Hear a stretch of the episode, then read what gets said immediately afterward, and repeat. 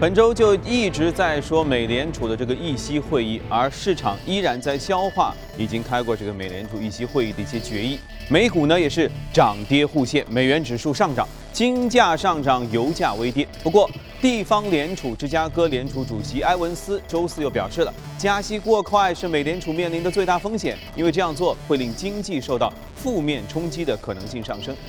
在美联储的十七名高官当中，目前仅有两人并不认为该行将在今年晚些时候加息，埃文斯就是其中之一。在周三公布的政策声明当中，美联储已经拿掉了“耐心”这个词儿。不过，他们是不是说好的你说那样，我说这样，让市场根据这个情况呢进行一番波动？这个我们就不得而知了。经济数据方面，美国劳工部十九号公布的数据显示，上周美国首次申请失业救济金人数是二十九点一万，比之前一周呢略有上升。但是，美国就业市场整体向好的态势依然没有改变。美国劳工部此前公布的数据显示，美国非农部门二月份新增就业岗位是二十九点五万个，当月的失业率呢就下降至了百分之五点五，创二零零八年五月以来的新低。我们再把视线转向欧洲，欧洲央行十九号宣布已经通过了第三轮的定向长期再融资操作，释放九百七十八亿欧元的资金，远超市场的预计。分析人士指出，向银行业提供低成本贷款是欧洲央行向欧元区经济注入资金的主要方式之一。欧央行此举是旨在把欧元区通胀率呢从负值提升至略低于百分之二的目标。第三轮的 TLTRO 的这个规模扩大，在一定程度上也反映出了欧元区经济复苏逐步向好的这样一个趋势，已经开始提振信贷领域。德国总理默克尔当地时间十九号在联邦议院发表政府声明说，如果欧元垮掉，那么这将是整个欧洲的失败。但他同时也强调，希腊应该按照既定的协议来推动改革。他指出，为了解决债务危机，应该实施。增长友好型财政整顿措施，推动结构性的改革，通过投资实现经济增长，并且提高就业率。他表示，欧盟团结一致与希腊实施必要的改革相辅相成，这是解决危机的前提。双方各方都必须达成一致，来遵守已经签订的协议。此外呢，有消息称，欧洲央行正在考虑禁止希腊银行业增持希腊国债，这可能切断希腊政府的一个关键资金来源，并且使其与国际债权人之间的关系呢更加恶化。欧洲央行上个月的中旬曾经建议其监管下的四家希腊银行停止购买更多的国债，但是一些人担心希腊银行业可能会无视这个建议。好了，浏览完了宏观方面消息之后呢，我们要来看一下隔夜美股收盘之后的表现。我们能看到，受这个议息会议的影响，隔夜美股也是涨跌互现。道琼斯和标准普尔都分别下跌百分之零点六和百分之零点四九，只有纳斯达克是略微上涨百分之零点一九，收在四千九百九十二点三八点。接下来，让我们来连线我们驻纽约记者格威尔，请他带来收盘之后的最新消息。你好，格威尔。早上主持人，隔夜美股继续消化美联储议息会议声明，伴随美联储很有可能会在今年首次加息。货币政策过渡期将为美国股市带来更大的波动震荡。不过另一方面呢，分析师也是预计说，美联储开始升息的时候，一般恰恰意味着美国经济已经有了明显的改善，而这对于股市来说，无疑是个好消息。来看个股方面，隔夜是苹果纳入道琼斯工业平均指数的首个交易日，股价下跌了百分之零点六，而被其取代的 AT&T 跌幅超过百分之一。Facebook 在周三推出的个人资金转账业务之后呢，隔夜继续上涨超过百分之二，有望创下五个月来的最高单周涨幅。另一方面，券商 Piper Jeffrey 的分析师将易贝的评级从中性调降到减持。分析师担忧，伴随着谷歌钱包、Apple Pay、Facebook 和三星等的挑战，将为 PayPal 带来更大的影响。最后，特斯拉股价隔夜出现了百分之二点五的下跌。CEO Elon Musk 在同一时间周四的新闻发布会上宣布了 Model S 的软件更新。主持人，好的，谢谢各位啊。呃，我发现最近我们的女主持人都纷纷做了一身黄衣服，不知道大家有没有注意到这个色彩上的变化？好，呃，继续我们要和嘉宾来聊一聊了，呃，但是我觉得我们的视线是不是应该要关注一下某某些名牌的跌价等等，说不定这也会从陆家嘴到华尔街产生一系列的影响。好的，首先来看一下昨夜美股的涨幅榜的情况。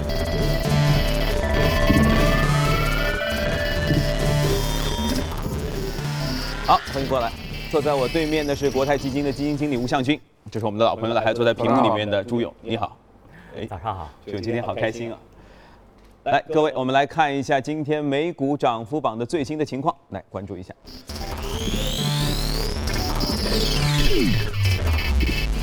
异动美股榜当中，我们能看到行业涨幅榜方面，民航上涨最多，和医疗信息服务都是并列第一，接着是生物技术、博彩度假村和医院这五个行业。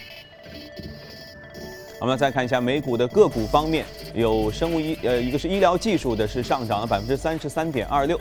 健康保险创新是健康管理，然后华视传媒广告服务方面也上涨都挺多，都达到了百分之二十以上。另外还有像医疗器械和生物技术都是上涨的幅度都不错。好，今天向军要给我们推荐哪些？哦，但不能说推荐，我们只能说评论一下啊。介绍介绍一下，那个昨天我们看到这个行业涨幅榜里边呢，第一个还是呃航空，呃主要是因为原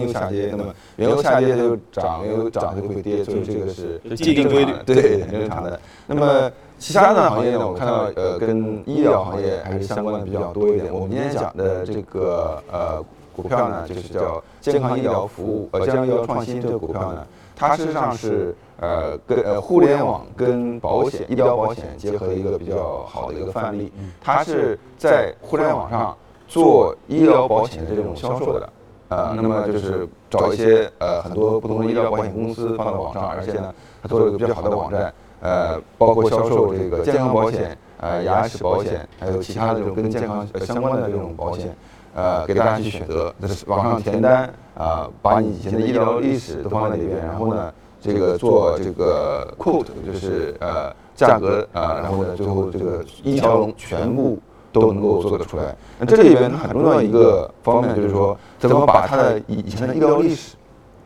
拿过来，然后做价格的这种估价。这是一个很重要的一个技术，那么就是说，它是通过这个像他自己说了，通过云计算方面的呃这个大数据的这种管理呢，呃做出来的这个估价，因为这个估价是非常非常重要的，你一个保险估价，呃过高的人不会买，过低的人就会自己会赔掉的。但总体上应该是，比如说，如果我的医疗记录，我以前经常看病，经常要去这个用到保险的话，那我的价格肯定会高。是吧？对，但是它只是这当中，因为对于大人群的话，它有一个计算的比例。对，它是这样会计算过来的，而且它的这个医疗的这个呃过去的医疗历史啊，它都会呃做一些储存储。它这个从计算方面的话呢，还是有一定的这个基础在里边。那它整个这种商业模式是创新的嘛？因为听上去就像是购买旅游产品，以前是我们去旅行社买，后来我们到了某一个网站上就统一购买了。那它其实我觉得在模式上是差不多是这样。它也是有一定的创新的。呃，因为一般来说买医疗保险的话，呃，都是通过呃公司公司帮大家购买保险，但是很多人呢他是没有工作的，嗯，那以前这种人他的保险都是很贵的，因为呃保险公司呢没有办法去估算他的这个这个风险，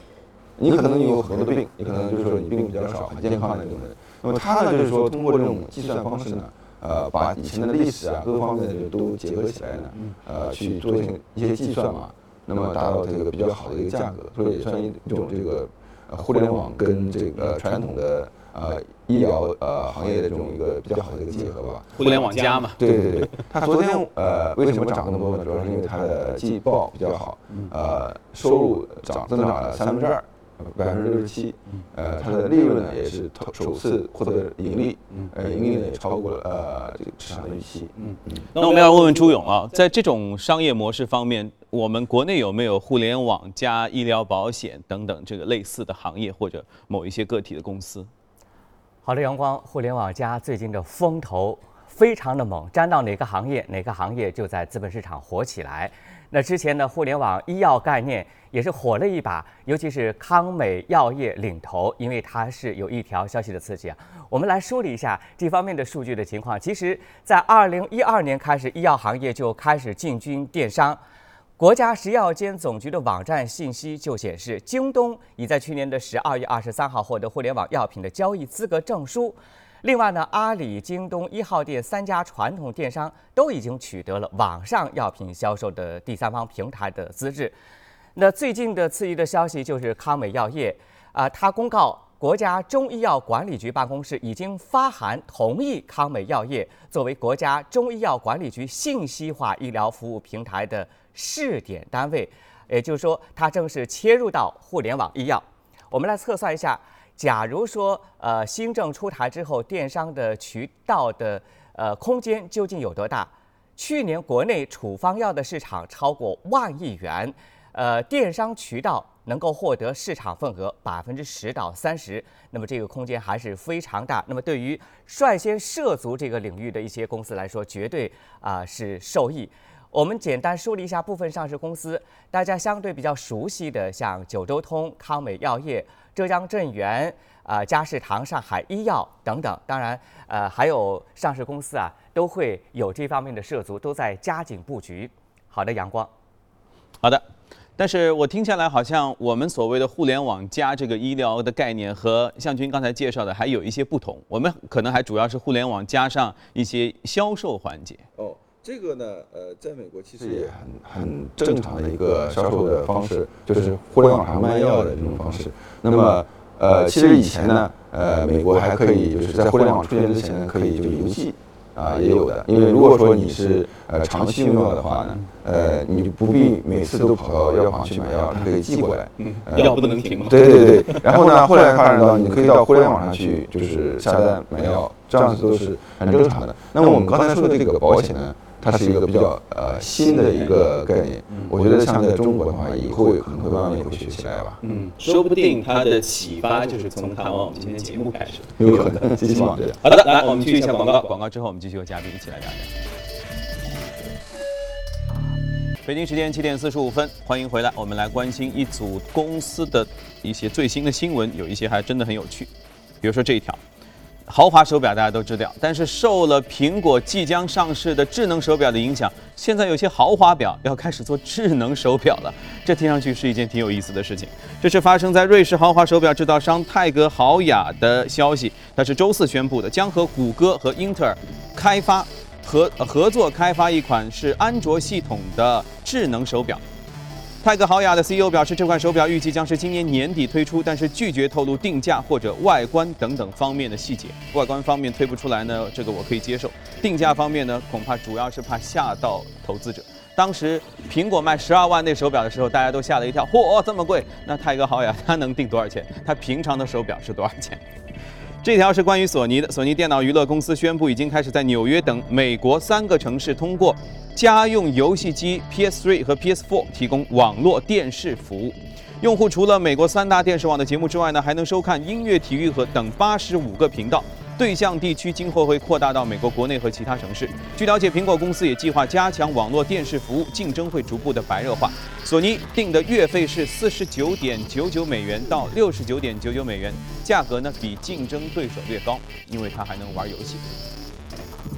国际原油价格今年一月份开始企稳之后。是呃，近两周应该是持续走软的这个走势，呈现出了新一轮大跌走势之前的先兆。所以，许多业内的机构和专家指出，美国各石油企业可能会展开新一轮的瘦身的行动，以保存实力，在低迷的时期先活下来。穆迪在十九号发布的最新报告中预计，其追踪的北美勘探生产企业当中，约有五分之一在今年削减了预算，幅度将会超过百分之六十，超过半数的企业的减支幅度呢是不低于百分之四十的。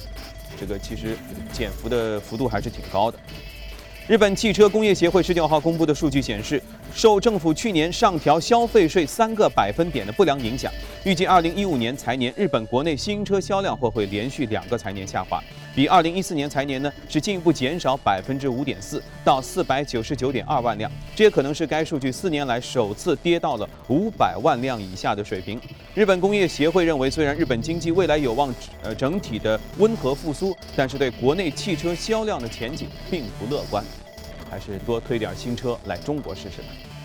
据知情人士透露，雅虎中国正在撤出其中国的剩余业务，裁员两百到三百人，并且关闭其北京研究中心。而迫于股东压力，雅虎首席执行官梅耶尔一直在实施系列的削减成本的措施。哎，这真是几家欢喜几家愁。当年雅虎多大的一个互联网的巨头，没想到现在都已经快要关闭，几乎撤出在华的业务了，要发展了。好了，我们继续回到和嘉宾的聊天当中，我们来看一看美股放大镜当中我们要和大家介绍的是什么。好，我们一起来关注的是这两只美股，华能国际电力股份，这应该是一个中概股。对，这呃，不能看中概股，就是中国的股票呢，它在香港也上市，在美国也上市的。好，另外一只是工业自动化，一看就是个机器人方面的，这个名字叫罗克维尔公司。对，Rockwell。那个第一个华能呢，呃，是我们呃过去十天呢，不，过去两天、三天、两三天的时候呢，涨了大概百分之十左右。呃，昨天是下降，因为跟大市一起下降百分之一左右。那么这个股票主要是因为呃，德银在前天推荐把整个呃中国的这个电力板块呢，都是从持有呃转为买入这样一个评级。那么它的呃意见是这样子：一个，最近一段时间的煤价大幅度下降，啊呃两星期以来呢，大概下降了四十人民币每吨四十人民币左右。这相当大的一个降幅。那么第二个呢，就是他认为这个电力企业的改革呢，就是呃如火如荼的过程中，电改政策对电改政策要出来。另外一个呢，像这个呃这些公司很多的母公司都有很多的这种呃资产会可能会在电企改革中呢呃注入到这些电企当中。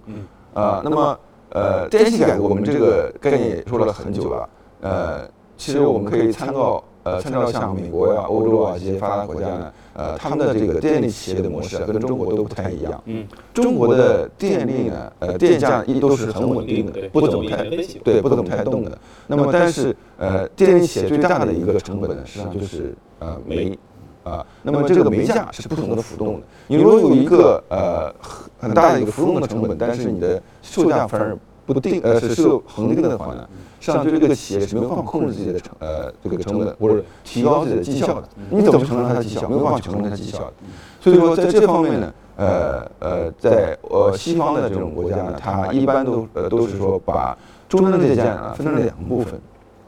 一个部分就是能源价格，一个部分是呃能源企业，包括呃这个输输变电企业的这个固定成本的价格。那么它是在一个固定成本价格上面给了一个。啊，收益率。那么，呃，就这样子的话，就是说，呃，从终端的这个成呃价呃我们来看的话呢，呃呃，它的成本它的成本价格实际上不断的变化，就像我们呃用汽油一样，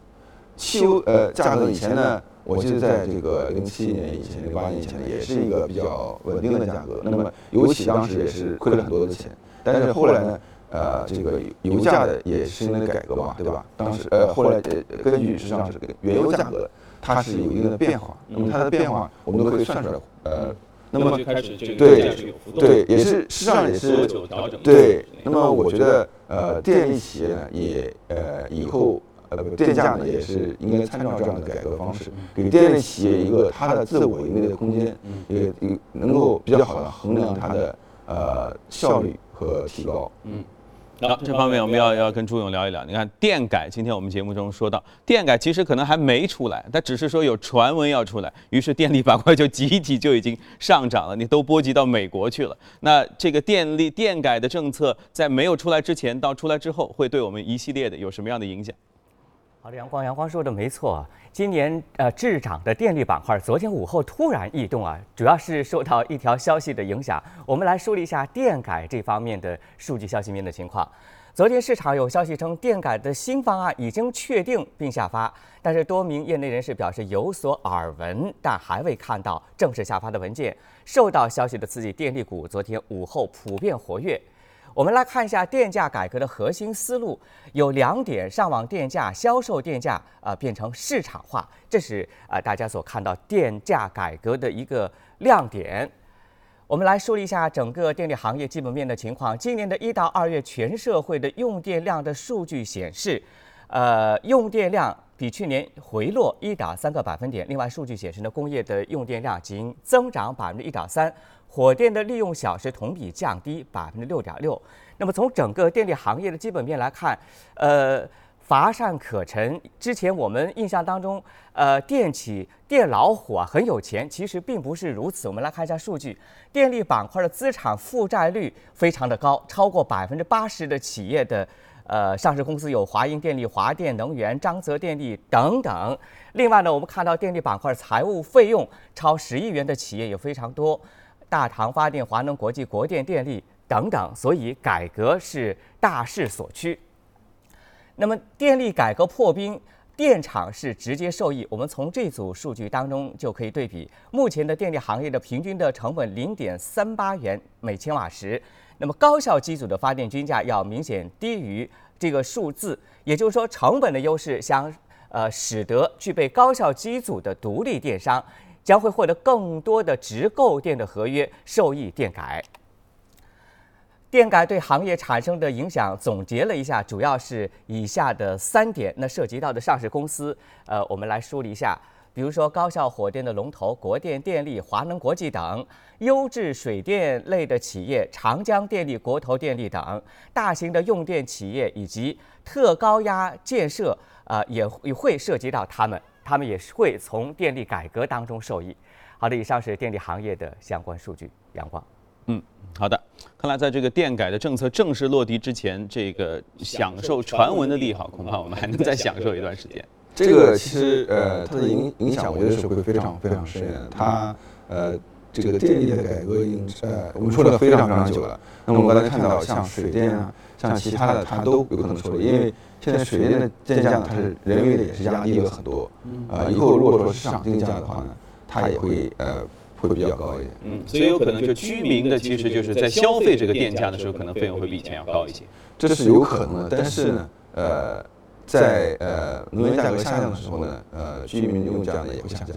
啊，OK，好，那我们接下来要来听看另外一支您今天推荐呃带来的要来介绍的罗科维尔这个工业自动化，那应该主要是以机器人作为一种代表的，可以可以这么说，呃。从这个呃机器人或者工业自动化这个呃行业来讲呢，美国的机器人呃行业上市主要上市公司呢都是在医疗行业的上市公司。嗯。那么工业机器人的上呃上市公司呢，主要是在欧洲和日本，像欧洲的 ABB 啊、呃西门子啊，还有呃这个日本的一些企业，他们都是做这个机器人的大的。那美国确实没有做工业机器人这个最终产品的这个比较大的公司，但是。美国是机器人核心设备的这个呃这个主要提供商，像 Rockwell，就是全球最大的呃机器人控制呃这个组件的最大的生产商。它的包括啊伺服器啊，呃它的这个呃呃电力这个能源系统，包括其他的控制系统，都是全球最大的。也就是说，它的心脏，